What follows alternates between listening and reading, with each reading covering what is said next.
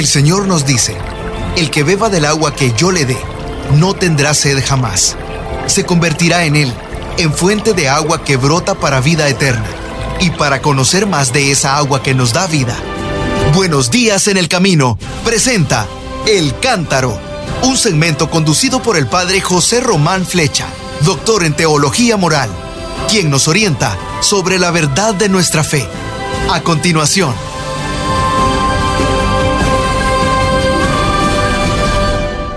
Mis queridos hermanos, queridas hermanas, soy el padre José Román Flecha, soy sacerdote diocesano, sacerdote de la diócesis de León en España, y les hablo desde la ciudad de Salamanca. Y hoy, como todos los viernes, nos corresponde meditar los textos de la Santa Misa del domingo vigésimo noveno, domingo 29 del tiempo ordinario, que coincide con el Domingo Mundial de las Misiones, que solemos llamar el DOMUN, Domingo Mundial de las Misiones. Empezaremos la Santa Misa con unas palabras tomadas del Salmo 16. Te invoco, Dios mío, porque tú me respondes. Inclina tu oído y escucha mis palabras. Cuídame, Señor. Cuídame como a la niña de tus ojos y cúbreme bajo la sombra de tus alas. Qué palabras tan hermosas, ¿eh? ¿Anda usted buscando una oración apropiada? Mire, ahí la tiene, en el Salmo 16, estos dos versículos, el 6 y el 8. Es verdad que seguramente muchas parroquias no se van a leer ni a cantar, como digo siempre, porque lo sustituyen por alguna canción que sepa el coro o que conozca bien la asamblea. Después pediremos perdón al Señor, rezaremos, cantaremos el Gloria y a continuación el sacerdote rezará la oración que se llama colecta. Y dice así la oración colecta. Dios Todopoderoso y Eterno, haz que nuestra voluntad sea siempre dócil a la tuya y que te sirvamos con un corazón sincero. Por Jesucristo nuestro Señor. Amén. Bueno, pues hacer la voluntad de Dios y servirle con un corazón sincero es lo mismo. La primera parte se explica por la segunda y la segunda por la primera. En el Padre Nuestro le decimos siempre, hágase tu voluntad en la tierra como en el cielo. Pero nos cuesta trabajo aceptar la voluntad del Señor, ¿verdad? Nos cuesta cuando, cuando se nos muere un ser querido, cuando sentimos un fuerte dolor, cuando padecemos un desprendimiento de retina, qué sé yo. Hay muchas veces en las que decimos, y ahora, ¿cómo digo yo, hágase tu voluntad en la tierra como en el cielo? Pues ya ve, le pedimos al Señor, haz que nuestra voluntad sea siempre dócil a la tuya. Que aceptemos su voluntad en las horas buenas, que parece que eso no nos cuesta mucho, y en las horas oscuras y tenebrosas. Y eso significa servirle con un corazón sincero. No, pero es que yo soy siempre muy sincero. Yo nunca digo mentira. ¿Es usted sincero de verdad? ¿Consigo mismo? ¿Con usted mismo? ¿Con Dios es sincero? ¿Con los demás? ¿Pero con Dios es sincero de verdad? Sí, claro que soy sincero. ¿Cómo le voy a mentir yo a Dios? Mire, hay una forma de saber si usted es sincero con Dios. ¿Acepta siempre la voluntad del Señor? ¿Es dócil a la voluntad del Señor? Pues, ¿qué quiere que le diga? Si sí, sí. Y si no, no. Así que no nos engañemos. La prueba de nuestra sinceridad con relación a Dios es la aceptación de su voluntad. Siempre, en cada momento y en cualquier circunstancia, social, económica, familiar o de salud o de enfermedad. Mm, me está temblando la voz al decirlo, porque no crean que para mí es fácil, ¿eh? Porque, como dice un viejo refrán, yo recetas vendo, pero para mí no tengo. También nos pasa a todos, ¿eh? Bueno, pues habrá que pedirle al Señor que nos dé esa sinceridad por la cual decimos que aceptamos su santa voluntad. Pero habrá que pasar adelante, que si no, se nos va el tiempo. La primera lectura está tomada del libro del profeta Isaías, capítulo 45. Y dice, así habló el Señor a Ciro, su ungido, a quien ha tomado de la mano para someter ante él a las naciones y desbaratar la potencia de los reyes, para abrir ante él los portones y que no quede nada cerrado. Por amor a Jacob, mi siervo, y a Israel, mi escogido, te llamé por tu nombre y te di un título de honor, aunque tú no me conocieras. Porque yo soy el Señor y no hay otro, fuera de mí no hay Dios. Te hago poderoso, aunque tú no me conoces, para que todos sepan de oriente a occidente que no hay otro Dios fuera de mí. Yo soy el Señor y no hay otro. Palabra de Dios, te alabamos, Señor. ¿Qué les ha parecido este texto? Tiene como dos partes, ¿se han dado cuenta? En la primera se nos dice que Dios eligió a Ciro, el rey de los persas, y le llama mi ungido. Ungido. ¿Saben cómo se dice ungido en griego? Christos. ¿Cómo se dice ungido en latín? Christus. ¿Cómo se dice ungido en español? Ungido. Y otra manera de decirlo, sí, Mesías. Así que, fíjese, la Escritura Santa llama a Ciro, que no conocía al rey de Israel, le llama ungido por Dios. Dios le ha elegido a este pagano. ¿Y para qué le ha elegido? Para que venza a los babilonios, para que dé libertad a los pueblos oprimidos por los babilonios. Es decir, que Ciro es el instrumento en las manos de Dios para dar la paz a los pueblos y para dar la libertad a los oprimidos. ¿Me dan ganas ya de terminar aquí la explicación? Qué importante es esto. Es cierto que el texto habla de este rey que vendría a derribar los restos del imperio de los babilonios y a devolver la libertad a los pueblos que ellos les habían arrebatado. Ciro, en efecto, promulgaría el edicto que permitiría a los hebreos regresar a sus tierras y reconstruir la ciudad de Jerusalén. Pero el texto no solo habla de Ciro, sino que sobre todo habla de Dios, porque Él, Él es el Señor de la historia. Y en cierto modo le dice a Ciro, yo te he elegido a ti, pero yo soy el Señor, ¿eh? Eso lo repite, ¿se dan cuenta? No hay otro Dios fuera de mí. O sea, aunque yo te haya elegido y vayas a dominar a los babilonios, no creas que tú eres un dios ni grande ni pequeño, ¿eh? no eres un diosecito. Aunque seas gobernante, no creas que eres todopoderoso. Bueno, la altanería de los poderosos no significa nada en la presencia de Dios. A mí me parece llamática esa, dramática quiero decir, y llamativa esa repetición. Dios elige a Ciro, aunque Ciro no conoce a Dios. Se lo dice varias veces. Te he conocido aunque tú no me conozcas. Es decir, el poder viene de Dios y Dios utiliza el poder humano para darnos a conocer sus planes divinos. Mm, ¿Verdad que tendríamos que decirle esto a algunos gobernantes de la tierra que ustedes conocen y que a lo mejor yo también conozco, pero ¿y cómo se lo digo? No sé cómo decírselo. Bueno, una lectura impresionante. ¿Por qué se pone esta lectura hoy? Dentro de un momentito lo van a saber. Después de esta lectura, rezaremos o cantaremos el Salmo responsorial, que es el Salmo 95. ¿Y a qué se refiere este salmo? Pues algo parecido que ha dicho la primera lectura, a la grandeza de Dios. Cantemos al Señor un cántico nuevo, que le cante al Señor toda la tierra, su grandeza anunciemos a los pueblos, de nación en nación sus maravillas. Cantemos al Señor, porque Él es grande, más digno de alabanza y más tremendo que todos los dioses paganos que ni existen. Ha sido el Señor quien hizo el cielo. Alaben al Señor, pueblos del orbe, reconozcan su gloria y su poder, y tribútenle honores a su nombre. Ofrézcanle sus atrios sacrificios. Caigamos en su templo de rodillas, tiemblen ante el Señor los atrevidos Reina el Señor, digamos a los pueblos. Él gobierna a las naciones con justicia. Bueno, ese es el salmo responsorial. Cantemos la grandeza del Señor. Ciro es el libertador del pueblo elegido, pero por encima de él está el Señor. Grande es la grandeza del Señor. Y después leeremos el comienzo de la primera carta del apóstol San Pablo a los tesalonicenses ¿Quiénes son los tesalonicenses? Pues los habitantes de la ciudad de Tesalónica. Hemos estado leyendo los domingos pasados algunos textos de la hermosísima carta de San Pablo a los filipenses. Y en este domingo comenzamos a leer la primera carta a los tesalonicenses. Dicen los especialistas en la Sagrada Escritura que es el primer escrito cristiano, es la primera carta de Pablo. ¿Dónde estaba Tesalónica?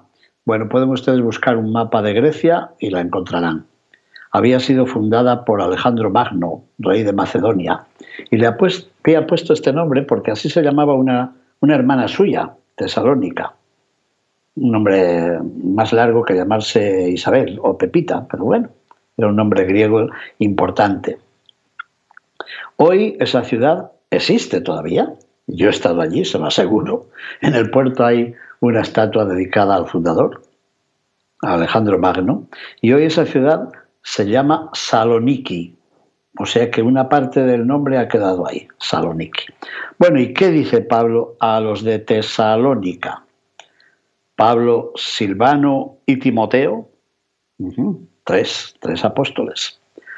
Deseamos la gracia y la paz a la comunidad cristiana de los tesalonicenses, congregada por Dios Padre y por Jesucristo el Señor buen saludo.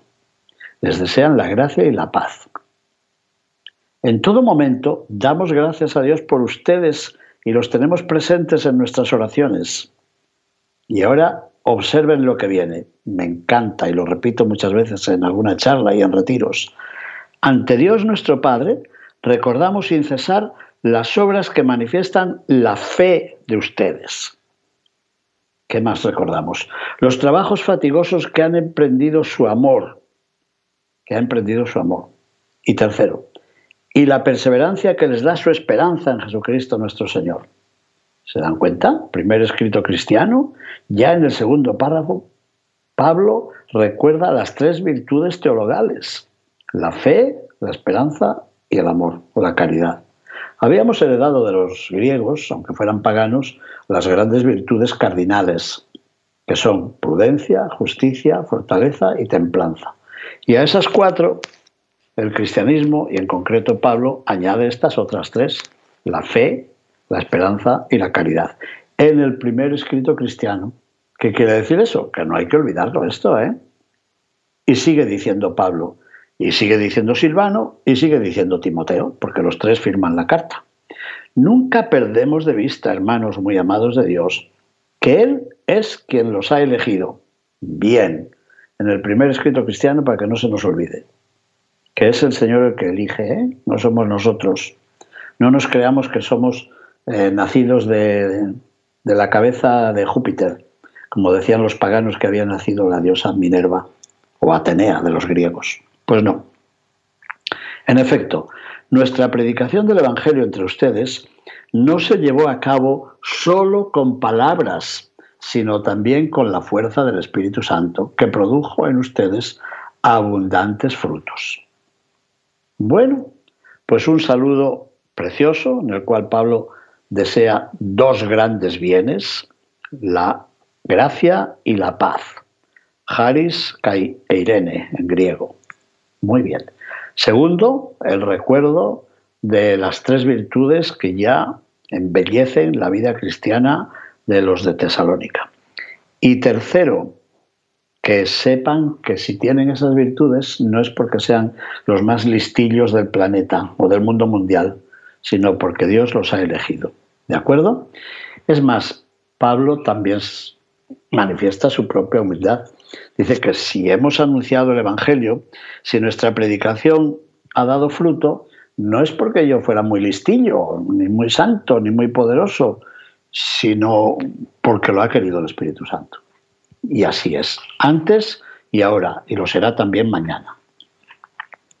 Bueno, y después podríamos que ver algo del Evangelio, ¿verdad? Está tomado de San Mateo, como todos los domingos de este ciclo A capítulo 22, versículos 15 al 21. A ver qué dice. En aquel tiempo se reunieron los fariseos para ver la manera de hacer caer a Jesús con preguntas insidiosas en algo de que pudieran acusarlo. Le enviaron pues a algunos de sus secuaces junto con algunos del partido de Herodes.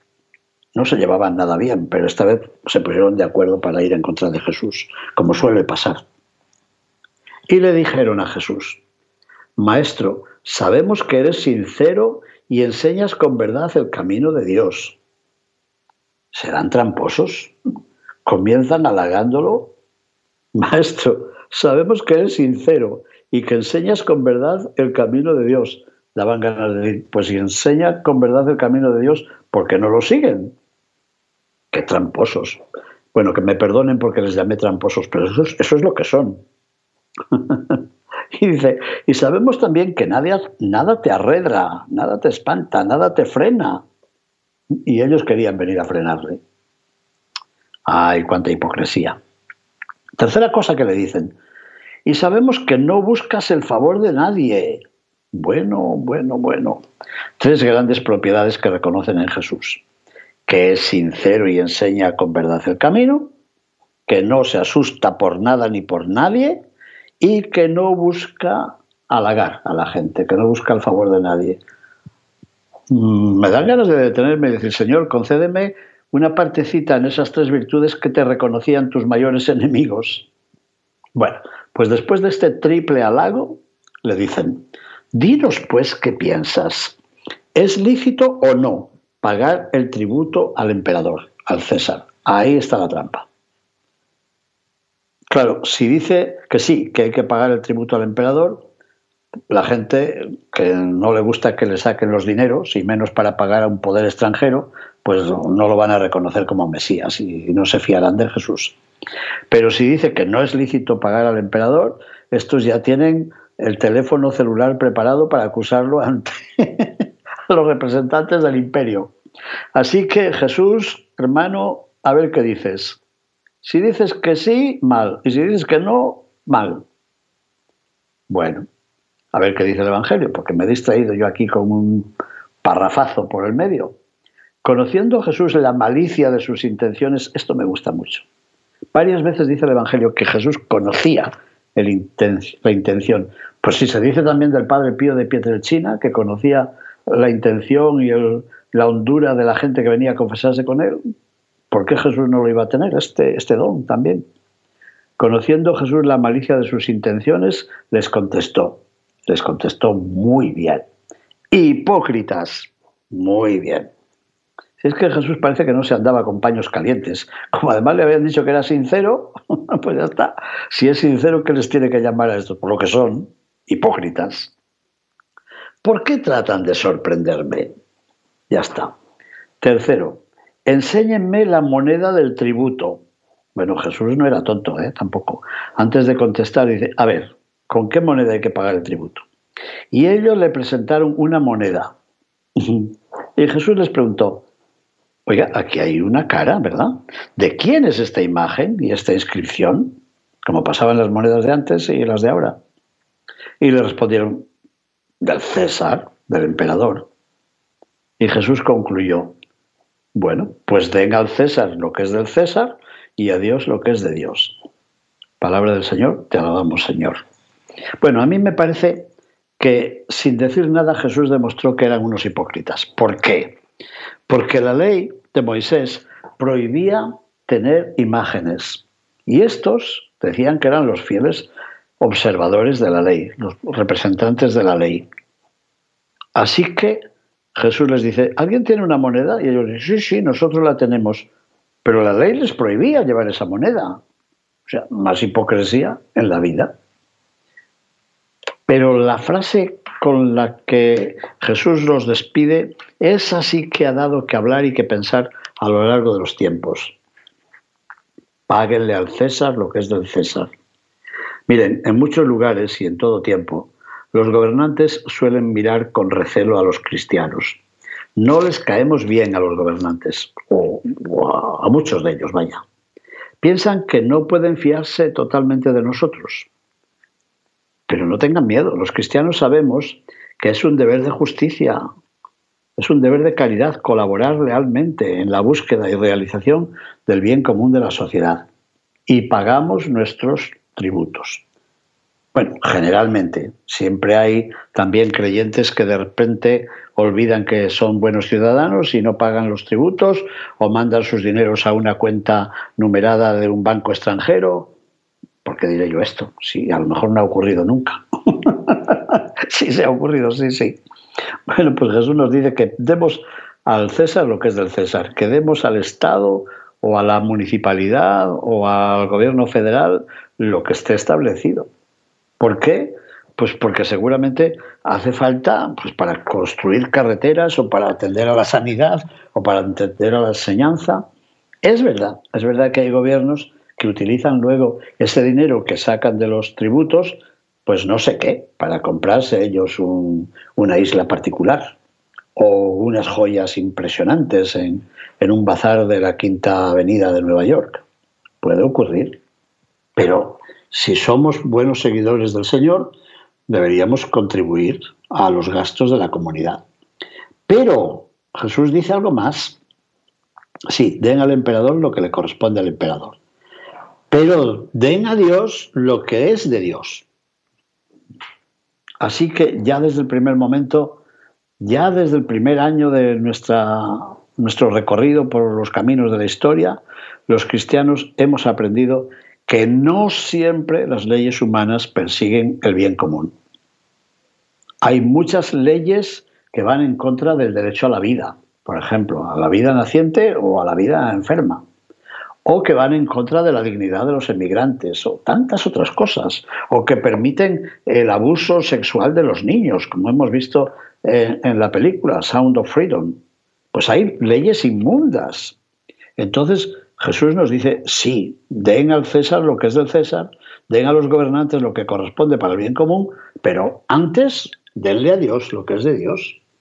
Y si hay leyes injustas, habrá que procurar que esas leyes no sean injustas o que se revoquen, que no existan siquiera.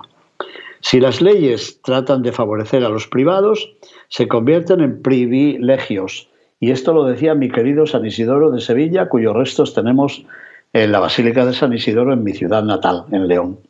Decía las leyes, que en latín se dicen leges, las leyes valen cuando son en beneficio de todos, de toda la comunidad. Pero si las leyes se convierten en razones para favorecer a una persona privada, ya no merecen el nombre de leges, sino de privilegios. Jugaba un poco con la palabra, pero bien dicho. Y las leyes para favorecer a un gobernante o al cuñado de ese gobernante o a, o a su amante, pero ¿qué cosas estoy diciendo yo hoy? Pues esas leyes no son justas. Bueno, esto a lo mejor ocurre en una isla remota ya que no, no existe tal vez. No lo sé. Ay, Señor. En este caso se impone la objeción de conciencia. ¿Pero qué hacen los malos gobernantes? Dar otra ley para prohibir la objeción de conciencia y ya está. Ya no se puede ir en contra de las leyes porque entonces te meten en la cárcel o te cobran una multa cien mil veces mayor que los impuestos que tenías que pagar. Con lo cual nos tienen atemorizados. Repito, todo esto a lo mejor no ocurre y son cosas que se me ocurren a mí. Comentando este pasaje evangélico, San Juan de Ávila, patrón del clero diocesano español, añade que no contradice servir con el cuerpo al rey y con el alma a Dios. Así que el conocimiento, el amor, la esperanza, hay que darlo a Dios. Y lo demás ya se lo damos al emperador o al gobierno o al alcalde. Pero hay que tener muy claro qué es lo que podemos dar a Dios y qué es lo que podemos dar a nuestros gobernantes. Se nos ha pasado el tiempo. Terminemos con esta breve oración que he incluido en mi libro El Cántaro. Señor Jesús, también nosotros reconocemos tu sinceridad y tu libertad. No permitas que nos engañemos a nosotros mismos adorando a los poderes de este mundo y ayúdanos a ser fieles a la ley del único Dios. Te lo pedimos a ti que vives y reinas y nos inspiras por los siglos de los siglos. Amén. Mis hermanos, Muchísimas gracias por su atención. Bendiciones. Buenos días en el camino presentó El Cántaro con el padre José Román Flecha. Esperamos que hayas disfrutado de este mensaje producido por El Sembrador. Si resides en Los Ángeles y a sus alrededores, recuerda que puedes ver la programación de ESNE las 24 horas al día a través de la señal abierta digital en Canal 56.2 y por la radio. También nos puedes escuchar y ver por medio de la aplicación ESNE en tu celular. Búscanos en las redes sociales y en nuestro canal de YouTube como Noel Díaz ESNE. No te pierdas la gran variedad de mensajes y artículos religiosos para el crecimiento de tu vida espiritual. El número de nuestras oficinas es el 773-777-7773 y puedes visitarnos por internet a elsembrador.org. El Sembrador Nueva Evangelización. Gracias por ser parte de esta gran familia. ¿Sabías que? La 540M en Salinas, California es la primera estación de ESNE, con programación 100% católica, totalmente en inglés, y la gran noticia es que la puedes escuchar en cualquier parte del mundo a través de la página jesusthesower.com y de la aplicación ESNE. Pasa la voz a tus hijos, amigos y familiares que se comuniquen mejor en inglés para que reciban el mensaje de la palabra de Dios.